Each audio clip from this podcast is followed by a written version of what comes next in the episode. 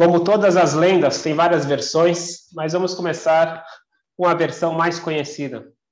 Contam que uma menina, ela queria testar um sábio. Na realidade, ela queria mostrar que ela era mais sábia do que o grande sábio. E ela capturou uma borboleta azul. Ela colocou a borboleta entre as duas mãos e chegou para o sábio e perguntou: Essa borboleta está viva ou morta? Se o sábio dissesse morta, ela ia soltar a borboleta e ela estaria viva. Se o sábio dissesse que a borboleta está viva, ela ia apertar a mão com força e automaticamente a borboleta estaria morta. E ela se achava bastante sábia, inteligente. E o sábio respondeu o seguinte: Você me pergunta se a borboleta está viva ou morta? A resposta está em suas mãos. Esta é uma lenda famosa e tem várias lições que as pessoas aprenderam ao longo dos séculos. Não é uma lenda judaica.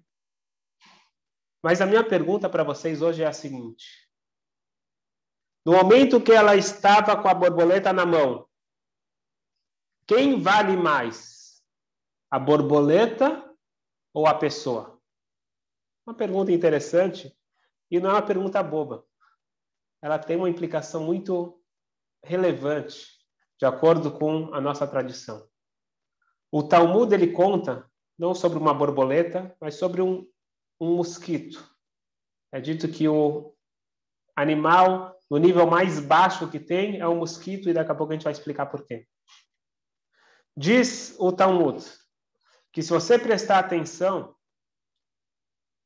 na criação da no, no Bereshit, na criação do mundo, na criação da da Terra e tudo que ela tem, né, todos os seres humanos, todos os, os animais, existe existe um processo. Certo? No primeiro dia Deus criou a luz e assim por diante, criou os animais, os peixes. No último momento, no último dia, antes do Shabat, Deus ele cria Adão, ele cria o ser humano. Então, de certa forma, o ser humano ele foi criado por último. Mas o ser humano ele é superior aos animais. Ele tem inteligência, ele tem o poder de tomar decisões. Quem é mais importante, o ser humano ou o animal? Vem o Talmud e fala uma coisa muito forte. Se o homem se comporta como homem, ele é o mais importante. E por isso que ele foi criado por último. O convidado especial, ele não chega para arrumar o salão. Quando a festa está pronta, chega o convidado especial. Então, depois que o mundo está todo organizado, já tem tudo o que precisa, vem o homem como o rei, como o convidado especial, como a pessoa, como o ser mais importante. Porém, diz o Talmud, se a pessoa falha em cumprir a sua missão, ele ignora a sua responsabilidade, ele falha, ele peca. Nós dizemos para ele, Itush kadmecha. O que, que você está se achando aí, o tal? O mosquitinho, ele foi criado antes que você. O mosquitinho, ele é mais importante do que você. Eu quero explicar para vocês hoje o que está por trás dessa passagem do Talmud, que é muito relevante para a nossa vida. Por que a gente fala o mosquito? Quem está falando mal do mosquito? Nós já explicamos que tudo que existe no mundo recebe energia de algum lugar. Existe você receber a energia de uma fonte altamente elevada, altamente sagrada, que é chamado de Kedushá. Existe você receber energia de Klipá. Klipá são as forças que ocultam a energia positiva. Todos os animais kasher, eles recebem energia do que é chamado Klipat Noga. É uma Klipá mais branda, que ela pode ser canalizada para Kedushá, para a santidade, se nós usamos da forma correta, como nós já explicamos no capítulo 6, 7, 8, etc. Porém, existem animais que eles não são kasher. Eu posso comer com a melhor das intenções. O que não é kasher não pode ser canalizado para o bem. Porque a fonte da energia deles é uma energia impura. Dentre os animais não kasher, existe também uma hierarquia. Por, por que, que o animal não é kasher? Nós falamos que quando o animal ele não é kasher, significa que ele tem uma energia negativa, nociva, e quando a pessoa se alimenta, você é o que você come, você acaba adquirindo aquelas, aqueles traços de caráter nocivos, não positivos, vamos falar assim. Dentre os animais não kasher, tem, por exemplo, animais que são predadores. Então, as aves de rapina, por exemplo, não são caché porque elas têm uma conduta não adequada. Existem aqueles animais que eles são egoístas, mas pelo menos eles compartilham com a sua família, com seus amigos. O pior de todos aquele animal que está lá embaixo na escala é o mosquito. Por que o mosquito? Porque o mosquito, diz o Talmud, ve'einu motzi. Ele ingere e ele não expele. Esta conduta, esse comportamento de você querer apenas ingerir, ele, ele suga até o sangue, e ele não expele, ele não compartilha com ninguém, ele não quer tirar. É tudo meu. Isto é o pior nível que existe. Esse é o nível mais baixo que existe, porque esse mundo ele foi criado para existir o equilíbrio entre receber e dar, ou dar e receber. Agora, quando você quer apenas receber, você está no, no grau de ego máximo, que é tudo para mim, não tem conversa. Esse é o nível mais baixo que existe. Por isso que diz o nossos sábios na ética dos pais, porque a voto, aquela pessoa que fala o que é meu é meu, o que é teu é teu, é um bom começo. Lá ele fala que também não, não é o ideal. O ideal é aquele que fala o que é meu é meu e o que o, o que é o que é teu é teu e o que é meu eu estou pronto a ceder. Esse é o tzadik. Porém, aquele que fala o que é meu é meu e o que é teu também é meu, esse é o perverso. Não tem para ninguém, é tudo meu. Aquela pessoa que ele acha que tudo cabe a ele. Então, ele merece, ele precisa, tudo gira em torno de mim. A representatividade no reino animal desse comportamento é o mosquito.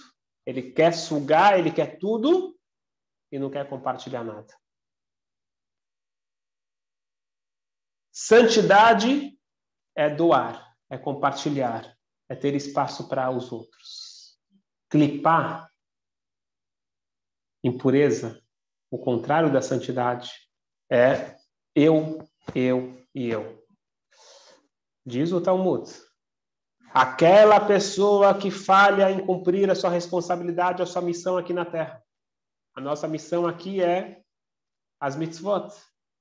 No momento que eu me coloco no centro da circunferência, como nós falamos na aula anterior, Deus, eu entendo que você tem os seus planos, mas eu tenho os meus planos, que são mais importantes. Eu estou me colocando no centro da circunferência. Diz o Talmud, você está se achando o rei. E Tushkad Mechá, o mosquito, que ele quer tudo para ele e não compartilha nada, ele veio antes do que você. Mas por que, que ele veio antes do que eu? Então prestem atenção. Existe uma diferença básica entre todos os seres e o ser humano. O mosquito, ele não tem mitzvah de colocar tefilim, ele não tem mitzvah de cumprir Shabbat, comer kasher. Ele não tem 613 mitzvot. Ele tem apenas uma única mitzvah. E essa mitzvah ele cumpre. A missão dele ele cumpre. Para o que ele foi criado, ele está desempenhando o seu papel todo e qualquer ser vivo, como nós falamos, inclusive, o anjo da morte, Ele está fazendo a missão dele. Ele não está tomando iniciativa própria. O único em todo o universo, em todas as galáxias, em tudo que existe, que pode decidir ir contra seu Criador, e contra o seu propósito, e contra a sua missão, é o ser humano. E no momento que eu tomo essa decisão, a frase do Talmud é forte. E tushkadmar, o mosquito está melhor do que você. Por quê? Não só porque ele foi criado antes do que você, porque ele obedece uma única orientação. Qual que é a mitzvah do, do mosquito? É a mitzvah de todos os animais. Todos os animais foi algo que Deus falou para o homem, para Adão, mas na verdade estava instruindo todos os animais. Os animais, eles respeitam, eles temem o ser humano. Existe uma hierarquia. E o reino humano está acima do reino animal. Os animais devem respeitar todo e qualquer ser humano e eles não podem atacar. Eles não podem morder. Eles não podem atrapalhar. Ah, é? E esses perilongos que não me deixam dormir ficam me picando? E animais que já morderam, já mataram pessoas? É sério que os animais obedecem a Deus? Aqui entra uma coisa muito importante que até você pode analisar isso. Às vezes precisa falar, se você não ficar com medo do cachorro, ele não vai te morder. Tem, tem uma verdade por trás disso. A questão é a seguinte: um animal ele nunca ataca um ser humano que se comporta como ser humano. Um animal nunca ataca um ser humano que se comporta como ser humano. Como o ser humano ele deve se comportar? Diferente do animal. Já viram que o animal ele está na horizontal. O coração e a mente estão no mesmo nível. Um animal ele age por instinto. Quando ele vê algo ele está afim de comer, por exemplo, ou está afim de deitar lá, ele não sabe que isso daqui é um tapete persa caríssimo que não pode tocar, ele não sabe que essa comida é de alguém, ele não sabe de nada. Ele sabe que ele está com vontade, ele vai atrás, não tem regras, porque ele não tem o discernimento. Agora, um ser humano que se comporta igual um animal, que ele segue o instinto e não a razão, então o animal ele se sente que estão no mesmo nível. Então ele ataca. Em outras palavras, alguém que cede aos seus instintos, ele desce de categoria para categoria animal, que é aquela categoria, não estou falando que ele é mal, ele é animal. Animal, ani sou eu. Aquele que foca no que eu quero e não na razão, no certo e no errado, ele desce para o nível animal e aí os animais eles estão se sentindo à vontade eles se equiparam aos outros e aí não, eles não entendem isso. O que os animais sabem, eu não posso atacar um ser humano. E a prova para isso é a seguinte: é a famosa história do Tanakh. Daniel Begov Arayot. E Daniel, o profeta Daniel, Daniel, ele foi jogado na jaula dos leões. Não há toda uma história, não vamos entrar aqui nos detalhes da história, mas quando ele foi jogado, é, na jaula dos, dos leões, todo mundo tinha certeza absoluta que, questão de segundos, ele estaria lá destroçado. Só que, de repente, voltaram lá depois de alguns dias para ver, ele estava lá tranquilo, eles estavam lá, os leões lambendo o pé dele, ele estava vivo, tudo tranquilo. E aí o rei mandou tirar ele e falou: O que aconteceu? Como que aconteceu uma coisa dessas? O Zohar, livro básico da Kabbalah, ele fala que aqui não aconteceu nenhum milagre. Não foi porque ele era um profeta, era um tzadik, um justo, então Deus protegeu ele fez um milagre. Isso não foi milagre nenhum, diz o Zohar. Isto é a natureza. A natureza é que um animal não ataca um ser humano. Daniel, que era um tzadik, que tinha o autocontrole, que não era, que não era é, guiado pelas suas emoções, mas sim ele guiava as emoções. O intelecto guia as emoções, mente guia emoções, como nós estudamos no Tânia, que é a base do ser humano, é algo humano, não é algo divino, é algo humano. Os, os leões não acharam que tinha lá um outro animal. viram que lá tinha um ser humano, eles respeitaram. Por mais que eles estavam com fome. Os animais, eles não atacam por fome. Eles só atacam por fome um outro animal. E não um ser humano.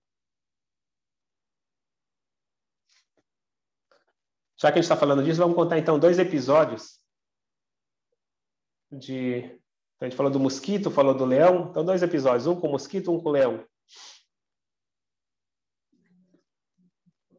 E a gente pode colocar em contraste esses dois, essas duas histórias. A primeira história é de um grande perverso, Titus. Tito, ele destruiu o templo, templo sagrado em Jerusalém, e ele roubou, saqueou os utensílios sagrados do templo, pegou a cortina lá dos santos, do Santo dos Santos, ele pegou essa cortina, envolveu os, os utensílios, colocou num barco direto para Roma. E que nos consta, isso continua até hoje em Roma e não nos devolvem esses artigos sagrados e roubados. No meio do caminho começa uma tempestade. E ele, na arrogância dele, se achando o máximo, ele vira: Ô oh, oh Deus, o que é isso? Você só sabe brigar no mar? Você destruiu lá o pessoal no dilúvio? É? Vem para a terra, vem. Se você, se você é forte mesmo, vem, vem, vamos brigar na terra. Uma arrogância absurda. E de repente sai uma voz celestial e fala: Você é o perverso. Eu não preciso lutar com força com você. Eu tenho no meu mundo um pequeno bichinho, um mosquito ele vai lutar com você. E assim foi. Ele desembarca em Roma,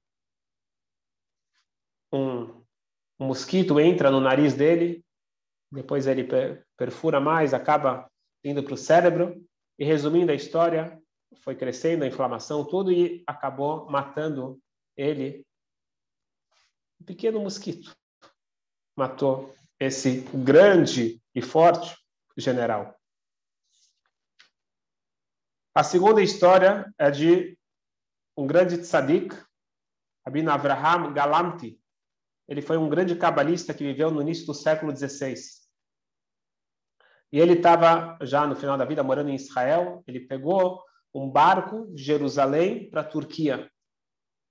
Ele foi numa missão nobre de arrecadar fundos para as pessoas necessitadas de Jerusalém, de Israel. quando ele chega na Turquia, quando ele desembarca em Istambul, e de repente ele vê que as ruas estão vazias. Ele não entende. As ruas estão vazias, tem soldados armados correndo de um lado para o outro, as pessoas não estão entendendo o que está acontecendo. E esse, Abraham, esse rabino Abraão, ele vira para um soldado, o que está acontecendo? Vocês estão correndo? Aí ele falou, você não sabe, tem, tem dois leões que eles fugiram do zoológico. Eles estão, os dois leões famintos. Eles estão aqui no meio da rua, todo mundo está com medo. Enquanto eles estão explicando, de repente aparece um dos leões. Todo mundo foge.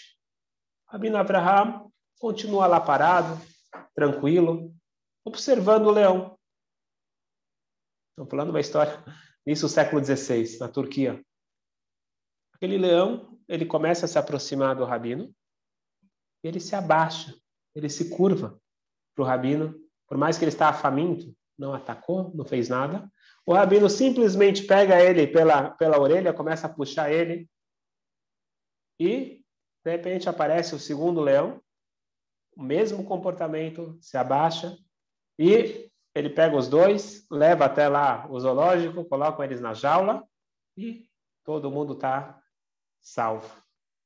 O sultão, que foi chamado para observar essa, essa mágica, ele ficou impressionadíssimo. Ele chamou o rabino, vem aqui, por favor. Todo respeito para o senhor, como que o senhor é um homem sagrado, mágico. Ele falou, nada, nada, nada disso. Não fiz mágica nenhuma, não fiz uma, uma ação cabalística, não fiz nada.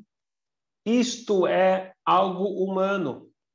Isso foi uma promessa que Deus ele deu para o homem desde Adão, que se você se comporta como um ser humano, você tem o Tselem Elohim, você tem a, o semblante divino, os animais te respeitam.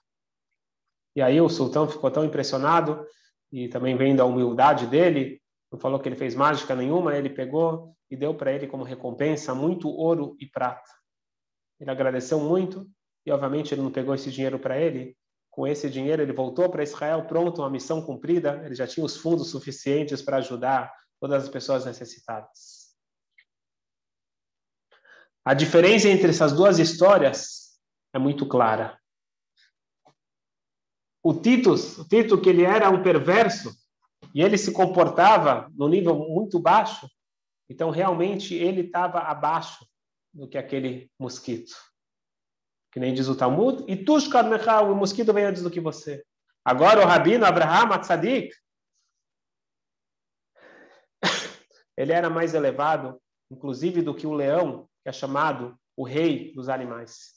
Já que a gente está contando historinha, vamos acabar então duas, duas histórias também com o Rav Chaim uh, Benatar, famoso, Ora Chaim Akadosh, também uh, nasceu em Marrocos, mas ele também acabou imigrando para Israel, faleceu em 1743.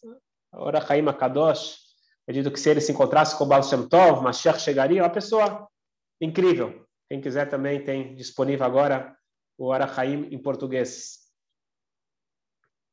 O livro dele, né? O, a obra, a grande obra dele, o comentário sobre o Kumash.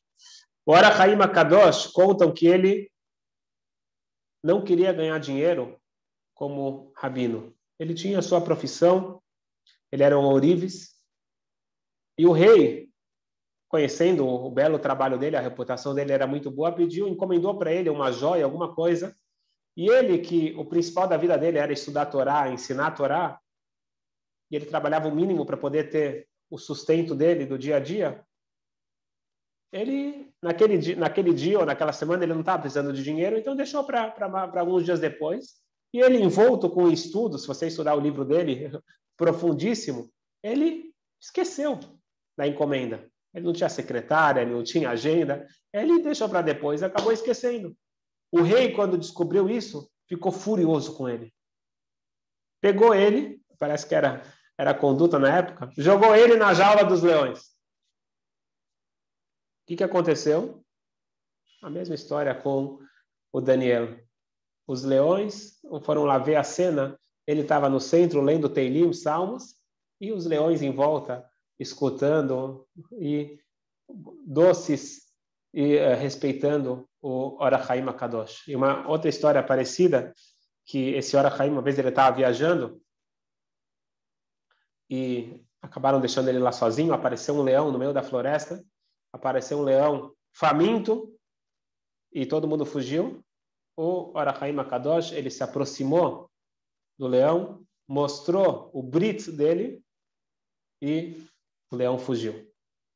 Exatamente porque ele precisou mostrar o brito, não serviu o semblante. De qualquer forma, foi assim que a história aconteceu. Mas o que nós estamos vendo é que um animal não tem permissão de atacar um ser humano. Se um animal ataca, é porque o ser humano está se comportando igual um animal. E para finalizar, então, o capítulo 24, o Alter Ebe, ele finaliza o capítulo com palavras emocionantes, muito emocionantes. Ele diz o seguinte: mesmo aquele ser humano que resolveu se comportar como um animal, somos todos nós. Uns mais, outros menos. Nós cedemos aos nossos instintos, aos nossos prazeres, e nós não temos esse autocontrole necessário o tempo todo. Naquele momento que nós falhamos, diz o Tânia, olha como o tzadik ele enxerga nós. No fundo, no fundo, às vezes muito no fundo, mas não, nós nunca queremos deixar de sermos fiéis ao nosso papel nesse mundo. Mesmo na hora do pecado, a minha emuná, a minha fé, a minha conexão, ela é muito forte. Por isso que nós precisamos acreditar em nós mesmos e sabermos que nós somos muito mais do que nós nos rotulamos. Mas o que nós temos que nos conscientizar é que na hora que eu estou falhando com a minha missão, eu estou fazendo algo muito sério. Porque não é uma coisa pessoal, eu não sou uma pessoa física. Todos nós somos uma pessoa jurídica, porque eu sou um representante, um embaixador de Deus nesse mundo. E na hora que eu falho, eu estou colocando quem eu represento junto. Ele fala uma palavra forte aqui, eu estou colocando dentro do vaso, dentro da privada, a, a face do rei. Porque na hora que eu estou falhando, eu estou levando junto a minha alma. E naquela hora, é um maior desrespeito que tem para aquela pureza, para aquela santidade que está dentro de mim. Para finalizar com mais uma história, mostrando esses dois lados da moeda. Por um lado, a grande santidade que eu tenho, e por outro lado, quão, quão baixa ela pode chegar. O Rebbe Marash, o quarto Rebbe de Lubavitch, Rebbe Shmuel, uma vez estava na Rússia, decidiu ir para Paris. Os alunos seguiram ele, eles foram para Paris. Ele falou que ele queria ficar no hotel mais caro de Paris, Hotel Alexander. E entrando no hotel, ele pediu no andar mais caro, que era o mesmo andar do cassino. E os alunos olhando o que, que o Rebbe quer fazer aqui nesse hotel, no cassino. E ele foi, colocou as coisas no quarto e foi direto para o cassino. Ele senta do lado de um jovem. Está lá jogando, jogando e tomando vinho. O Rebbe vira para ele e fala para ele em Yiddish. Germano, um germano, jovem, jovem. Yain nesser metamtem metamoch metalef. Vinho não kasher, ele bloqueia a mente e o coração. Zainait, seja um it, seja um.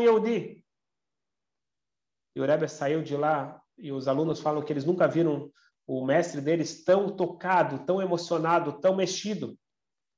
E ele precisou sentar para se acalmar, levaram ele de volta para o quarto. Depois de, depois de um tempinho, aquele jovem, ele foi lá e bateu na, na porta do quarto do Rebbe. O Rebbe recebeu ele e eles ficaram horas conversando. Ninguém sabe exatamente o que foi falado lá dentro, mas o que se sabe é que aquele jovem, ele voltou para o judaísmo e ele é o patriarca de uma família muito conhecida, muito famosa em Paris. Até os dias de hoje tem vários e vários descendentes. Disse o Marash, porque é sabido que o Marash ele tinha um, um, um, tempo curto, ele faleceu muito cedo e o tempo todo ele estava fazendo as coisas rápidas para conseguir cumprir essa missão nesse mundo. E ele desprendeu uma viagem tão longe para para uma pessoa e ele disse para os seus alunos mais próximos o seguinte: essa alma era uma alma, é uma alma muito elevada. E fazíamos gerações e gerações que não descia para o mundo uma alma tão elevada como essa.